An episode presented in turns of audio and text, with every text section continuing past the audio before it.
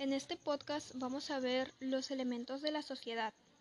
Lo que hemos aprendido en la historia es que la sociedad permanece en movimiento continuo, sin un programa establecido. Nosotros vamos evolucionando la sociedad humana y también sus bases y rasgos más importantes, las diferentes características de la sociedad simple, tradicional o compleja.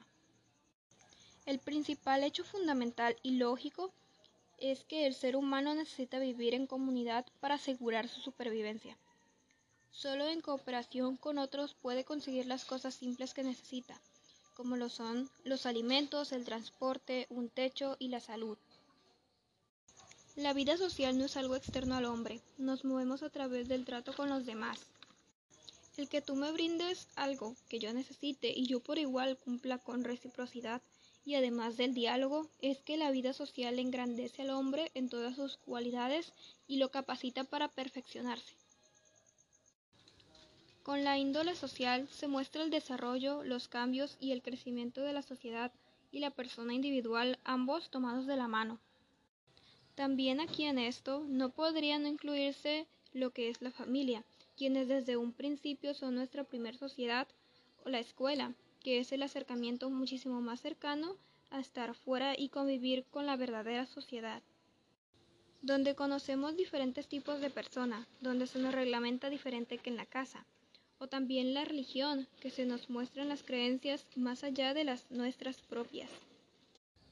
Rafael Alvira explica que en toda sociedad se da una articulación de tres elementos que van relacionados y que configuran una sociedad los trascendentales, las categorías y las instituciones sociales.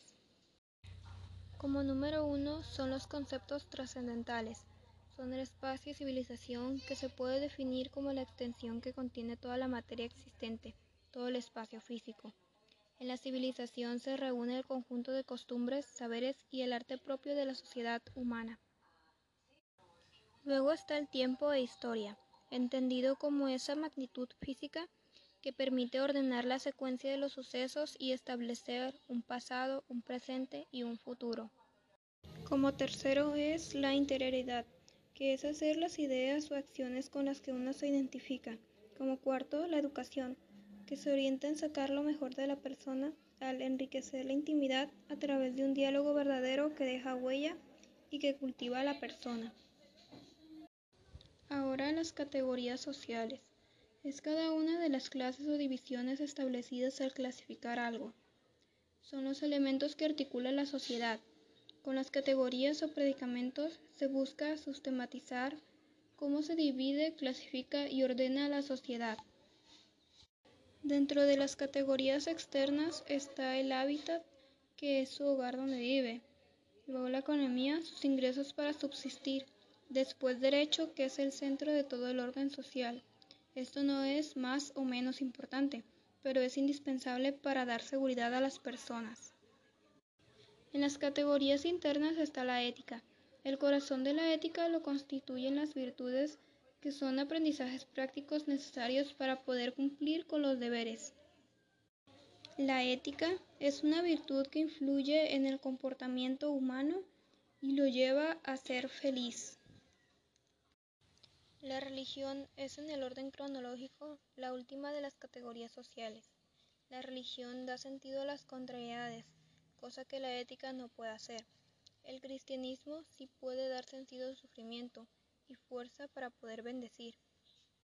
El último punto son las instituciones sociales.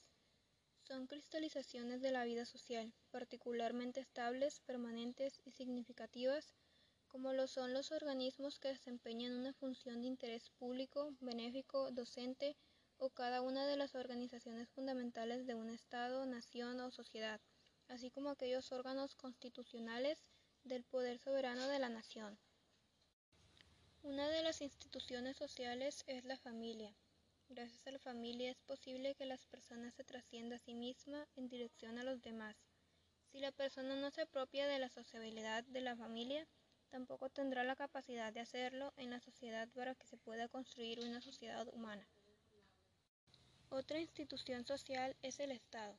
El Estado se considera como una especie de ser que no surge como fruto de un pacto o acuerdo. El hombre es un animal social que desarrolla sus fines en el seno de una comunidad. La primera es la familia, le sigue la aldea, que reúne un grupo de familias y así surge el Estado. Luego está la sociedad civil, que es el conjunto de los ciudadanos de una sociedad considerados desde el punto de vista de sus relaciones y actividades privadas con independencia del ámbito estatal.